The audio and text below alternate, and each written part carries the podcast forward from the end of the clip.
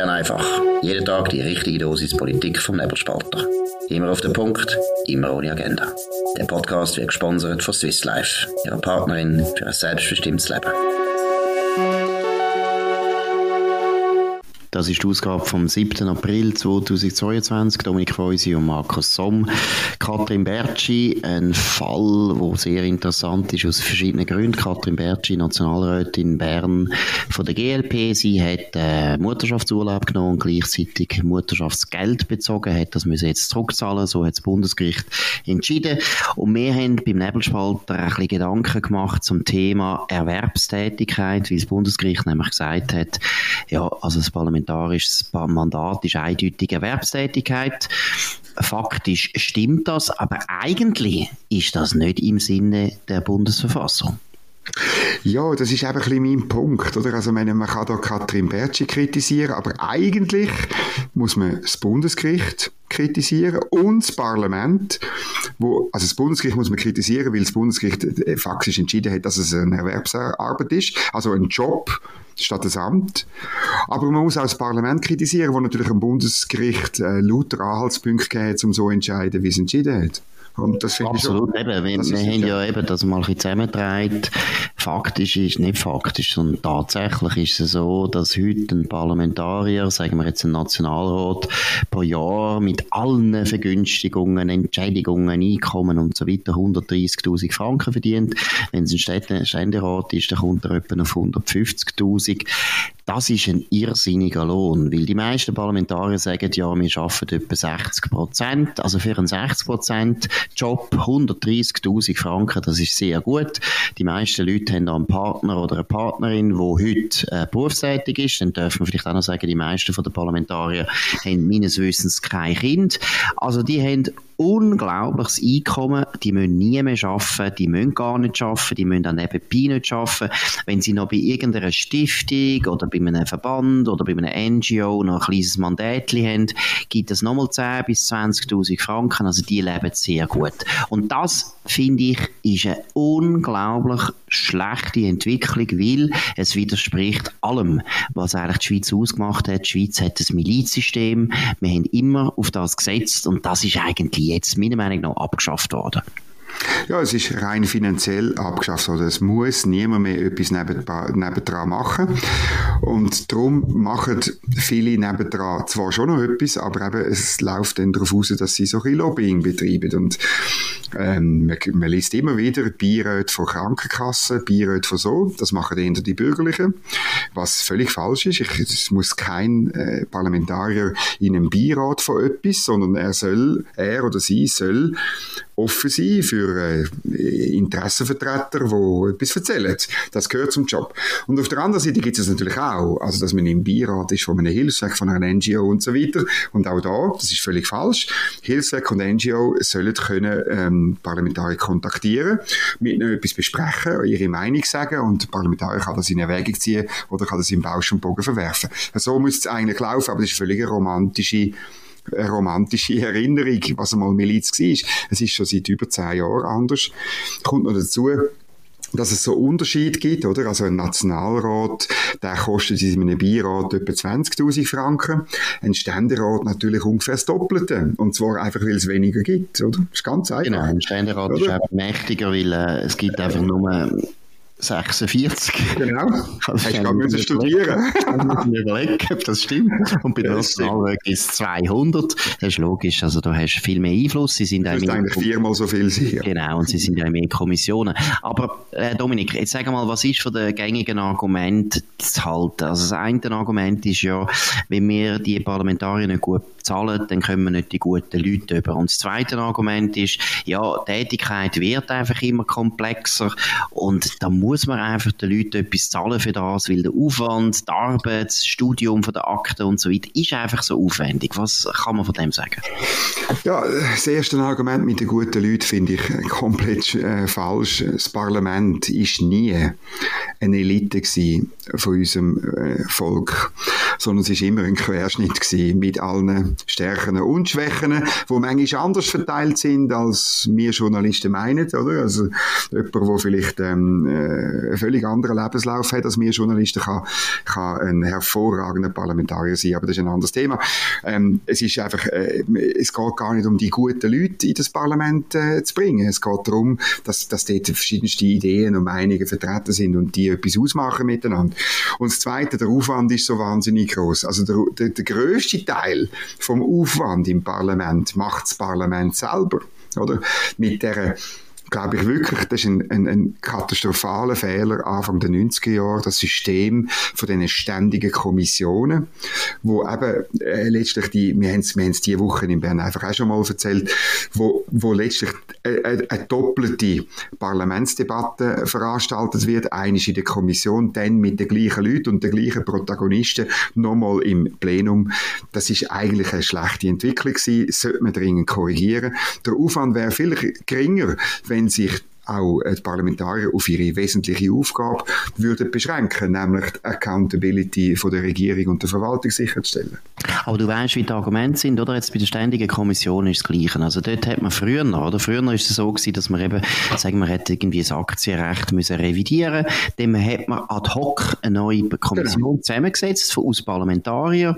Und weil die natürlich eben nicht so stark sind im Dossier, hat man auch sehr viele externe Experten beizogen, was aus meiner Sicht gut war. Aber sehr viele Leute, und das ist natürlich vor allem auch immer ein Argument von der Linken, haben dann immer gesagt, ja, eben, dann hat natürlich die Wirtschaft einen überdurchschnittlichen Einfluss, dann könnte ihre gut bezahlten Experten bringen und so weiter ist denn Professionalisierung von der Politik, und um da geht es ja letztlich, nicht etwas Gutes. Ist nicht gut, wenn ein Politiker möglichst viel Zeit kann einsetzen auf Politik, kann er dann nicht besser die Verwaltung kontrollieren, wenn er eben im Prinzip mit gleich langen Spieß kann arbeiten. Was, was soll man da sagen? Nein, es ist eben nicht gut. Es ist viel besser, wenn er selber noch ein Unternehmen führt oder irgendwo schafft oder irgend in der Zivilgesellschaft tätig ist oder irgendwie mit normalen Leuten zu tun, weil dann wird er viel die konkreteren, viel die härteren, viel die böseren Fragen der Verwaltung können stellen und als wenn er, wenn er Profipolitiker ist und faktisch Teil vom System. Und das ist das große, das ist das große Problem heute, oder? Also meine Verwaltung hat ein Eigenleben entwickelt und entwickelt es weiter und, und da kommen wir eigentlich nie zum Ziel. Also die, die sogenannte Oberaufsicht, wo im Parlamentsgesetz äh, der beiden Kammern zukommt, die ist eigentlich nur noch eine Chimäre, die noch so ein bisschen auf dem Papier besteht. Und das ist das große Problem. Das hat aber damit zu tun, dass Parlamentarierinnen und Parlamentarier nicht mehr in der Lage sind, die wirklich harte Fragen zu stellen. Und das ist wegen dem Milizparlament, wo sie das nicht können. Normale Leute können normale, harte Fragen stellen. Zugunsten ihrer Wählerinnen und Wähler.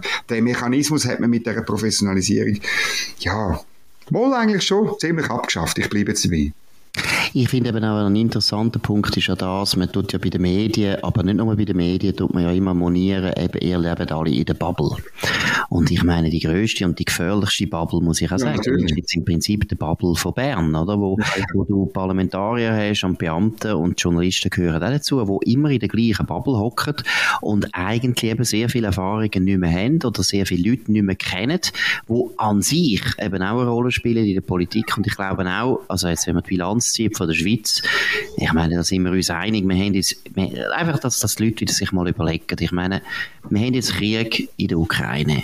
Warum ist denn Russland ein Land, wo es einfach nicht auf einen grünen Zweig gebracht hat? Und die Ukraine gehört auch ein bisschen dazu. Und es hat auch mit dem politischen System zu tun. Nicht nur. Aber das politische System ist halt immer wahnsinnig weltfremd gewesen. Irgendwelche Politiker haben immer, oder Zaren, oder dann eben kommunistisches Politbüro hat immer können Züg entscheiden, wo das Feedback aus der Realität keine Rolle gespielt hat. Und ich glaube, das ist ein etwas, wo die Leute irgendwie sich viel zu wenig bewusst sind, obwohl sie selber im eigenen Umfeld das nämlich genau kennen. Sie wissen ganz genau, dass einer, wo selber weiß, wie er, sagen wir jetzt irgendwie eine Bäckerei funktioniert, dass der wahrscheinlich ein besserer Lieferant ist von der Bäckerei. Und der weiß auch besser, was für Vorschriften machen Sinn und welche machen nicht Sinn. Und das ist etwas also ich kann wirklich, es ist zum Verzweifeln. Das ist etwas gewesen, wo wir so gut haben können wegen dem Milizsystem. Wir haben es gar nicht bewusst gemacht, aber wir haben enorme Vorteile gehabt, weil enorm viele Leute aus ganz verschiedenen Bereich von unserem Leben, von unserer Gesellschaft drin sind, ob links oder rechts, ob unten oder oben. Und heute haben wir eine Bubble von Professional Politicians, professionellen Politikern und Beamten und Journalisten, die einfach eine Realität nicht kennen, die eine Rolle spielt in der Gesetzgebung. Das ist so ein, äh, ich will noch ein bisschen, äh, ein bisschen Grano Salis reinstreuen. Es hat natürlich die Tendenz, dann geht zum Korporatismus. Also, dass du dann halt Sachen gar nicht unbedingt so liberal organisieren, wie wir es gerne hätten. Das ist äh, aufgebrochen worden, finde ich jetzt nicht so schlimm, aber, aber der, der, der, der Trade-off, dass wir jetzt eine Verwaltung haben, die ein Eigenleben entwickelt und mehr oder weniger unkontrolliert Sachen macht und ähm, ein Parlament, das sich zum Profitum entwickelt hat, wo eben gar nicht mehr muss normal arbeiten wie normale Menschen, wie die Wählerinnen und Wähler. Das ist wahrscheinlich ein schlechter Deal gewesen. Was auch interessant ist, ist einfach noch schnell als letzter Punkt, oder? Das ist nämlich wahrscheinlich den meisten Leuten nicht bewusst, dass die Schweiz gibt es seit, also der Bundesstaat seit 1848, von 1848 bis 1964, und das ist doch eine lange Zeit, das ist mehr als 100 Jahre, haben Parlamentarier praktisch nichts verdient. Und es hat funktioniert, und es hat sehr gut funktioniert. Die Schweiz in dieser Zeit ist ein erfolgreiches Land gewesen. Ich würde mit dem nicht sagen, wir sind heute nicht mehr erfolgreich, aber wir sind sehr erfolgreich gewesen mit einem Parlament von Leuten, die praktisch eben das eigentlich fast ehrenamtlich haben müssen machen und äh, das ist auch noch ein wichtiges Argument, es hat genauso viele Linke gegeben wie Rechte, also es ist nicht wahr, dass das ein Parlament war von den Millionären, also von den Leuten, die sich das Aber das Argument, das kommt natürlich immer, oder? Also das ist offensichtlich nicht wahr. Ich meine, wir haben die ja. SP ist eine der grössten Parteien in diesem Parlament, also ist offensichtlich gut gegangen. Und wie gesagt, wenn man jetzt einfach die Bilanz anschaut, das ist eine super Bilanz gewesen, in diesen 120 Jahren oder mehr, haben die eigentlich sehr gute Arbeit geleistet und man hat dann sehr lang eigentlich die Entschädigungen nicht wahnsinnig erhöht. Also ich muss sagen, der absolute Sündenfall ist erst im Jahr 2002 passiert. Das ist noch nicht lang her. Das ist erst seit 20 Jahren, dass man die Entschädigungen ganz massiv erhöht hat und das notabene nach einem Referendum, wo sehr erfolgreich verlaufen ist für die Referendumsbefürworter, nämlich 1991 hat ja das Parlament schon mal probiert, äh, seine Entschädigungen ganz massiv aufzusetzen. Hat es ein Referendum gegeben äh, von ein paar jungen Studenten. Wie man nachher gewusst hat, sind die heimlich finanziert worden von Christoph Blocher, aber das ist ja egal, weil das Referendum ist mit 72 Prozent und mit 69 Prozent, es ist um zwei Gesetze gegangen, ist, ist das Gesetz abgelehnt worden. Also man ist wahnsinnig. Eine solche Mehrheit der Bürger hat gesagt, wir wollen das nicht. Zehn Jahre später, fast zehn Jahre später, sagt das Parlament, ja, ist uns egal, wir machen es jetzt trotzdem. Also es ist verrückt. Und wir haben erst seit 20 Jahren die Situation, das ist nicht lang. Gut, man könnte ja Volksinitiativen einreichen. 100.000 Franken sind genug oder 50.000 Franken sind genug. Nein, ich meine, weißt das, das, äh, da, das müssen wir eigentlich machen. Und ich finde eben, grundsätzlich, ich finde wichtiger, dass äh, die Parlamentsentschädigung halbiert wird als die Seraphe-Gebühr.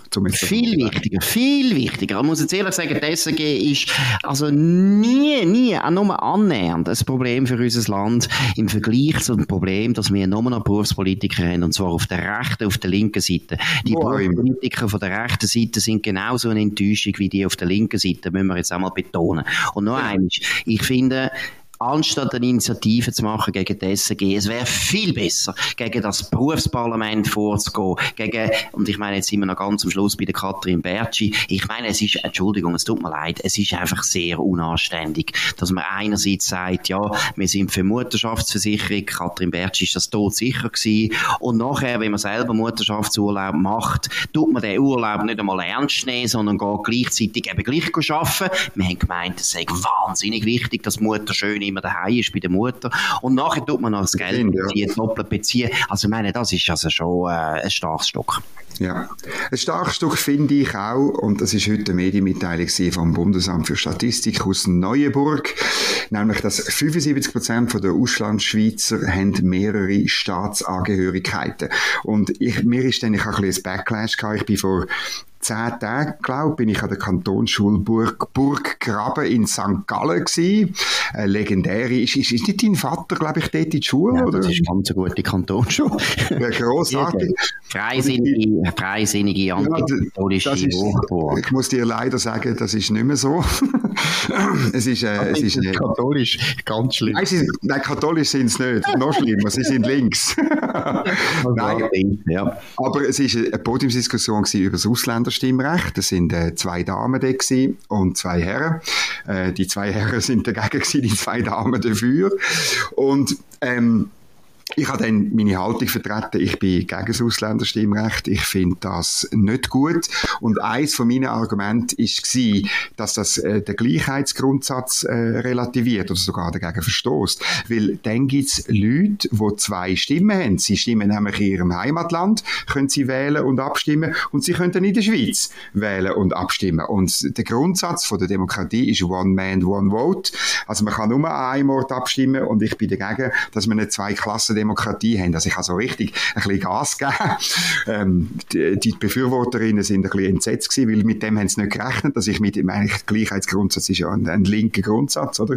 Aber sie haben sich dann gefangen und dann haben wir eben darüber diskutiert und dann sind sie natürlich mit dem Argument, ja, aber Russland-Schweizer, willst denn du denen Stimmrecht wegnehmen? Und dann habe ich gesagt, ja, Russland-Schweizer sollen sich entscheiden, wo sie stimmen.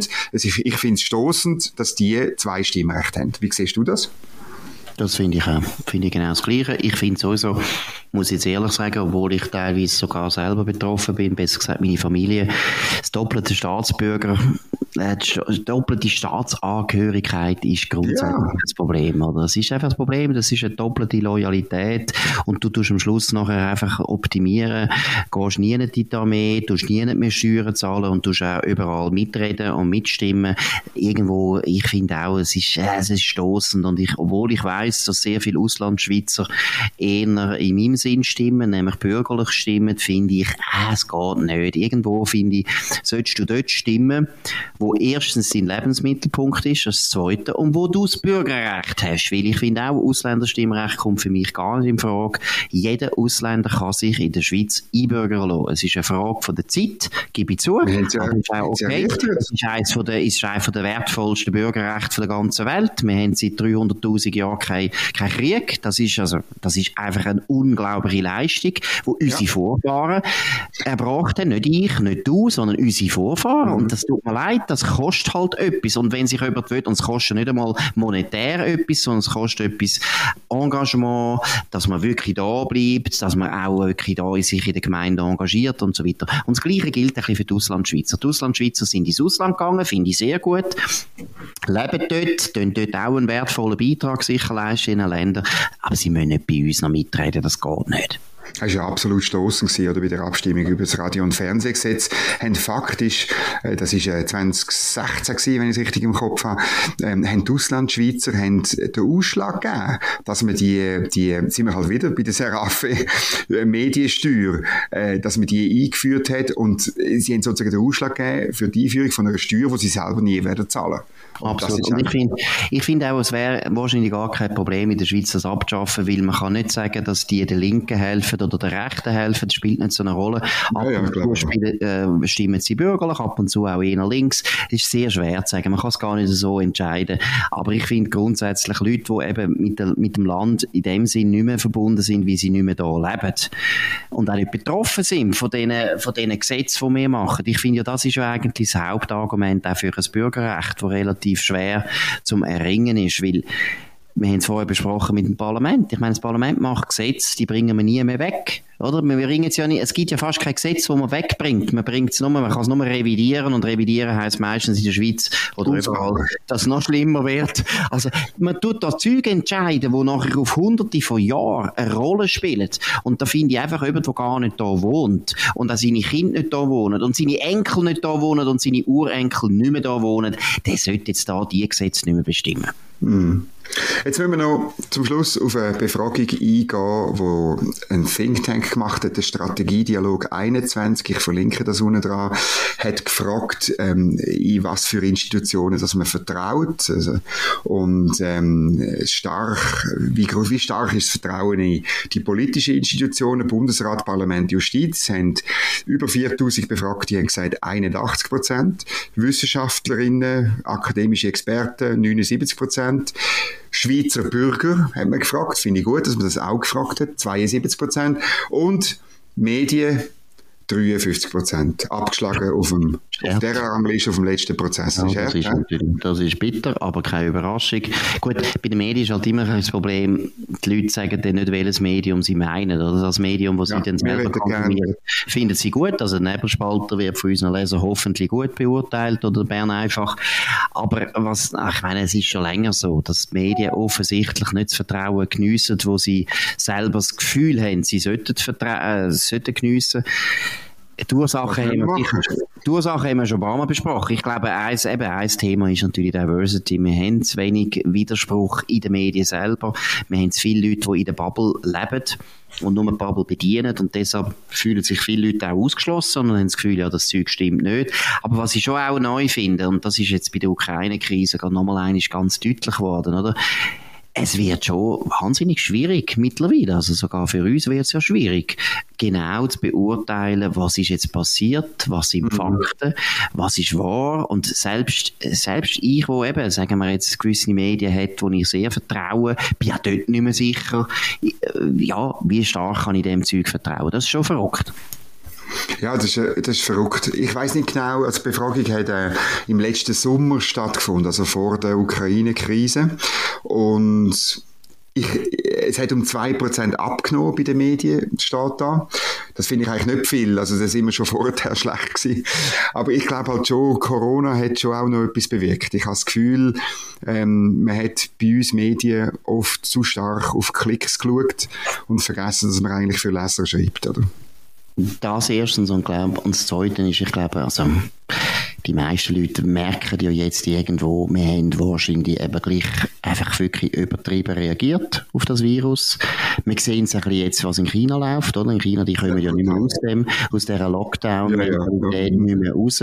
Und wir wissen ja jetzt mit Impfen, mit Omikron, wir wissen eigentlich die meisten Massnahmen, die sie uns äh, verordnet haben, sei das Lockdown, Maskenpflicht bei à la Gogo, Restaurant unter, unter, unter, unter eben Maskenpflicht stellen und so alles das ist nicht so wichtig gewesen. Am Schluss ist das Impfen wahrscheinlich wichtig gewesen, aber vor allem Omikron und einfach die Durchseuchung der Gesellschaft, oder? Wo der Rainer Reichenberger schon am Anfang gesagt hat und nachher geprügelt worden ist. Ich glaube, die Medien haben dort sich keinen Gefallen da, weil wir sind immer auf der Seite von denen, oder nicht mehr, also der Nebelspalter nicht, aber viele andere Medien auf, dem, auf der Seite von denen, die gesagt haben, das ist wahnsinnig gefährlich. Und jetzt habe ich ein bisschen das Gefühl, der Konsens ist doch, gut, wir haben es überstanden und es ist, glaube ich, nicht so schlimm gewesen. Ja, das sehe ich auch so. Also das ist, und, und, und ja, wir können, glaube ich, einfach unseren Beruf müssen wir genauer machen. Wir müssen vielleicht auch noch, noch mehr Fakten liefern, noch mehr informieren, den grundsätzlichen Job machen, den Medien haben. Ich glaube, manchmal haben wir ähm, das ein bisschen in Corona ähm, übersehen, was auch die eigentliche Aufgabe ist. Das ist unser tägliches Brot. Absolut. Und das war Bern einfach gewesen. Wir probieren dem nachzuleben. Wir hoffen, wir hoffen natürlich, dass wir das auch gut machen, mehr oder weniger. Selbstverständlich sind wir auch eingebildet genug, dass wir das Gefühl haben, ja, meistens machen wir es gut. Genau. Nein. Also gut, das war Bern einfach gewesen, am 7. April 2022. Dominik Feusi und Markus Somm auf nebelspalter.ch. Ihr könnt uns abonnieren auf nebelspalter.ch, das ist klar, aber auch auf Apple Podcasts und Spotify. Vor allem könnt ihr uns weiterempfehlen könnt uns kritisieren, auch mal loben, wäre auch schön. Wir wünschen einen schönen Abend. Wir hören uns morgen wieder zur gleichen Zeit auf dem gleichen Kanal. Das war Bern einfach, immer auf den Punkt, immer ohne Agenda. Gesponsert von Swiss Life, ihrer Partnerin für ein selbstbestimmtes Leben.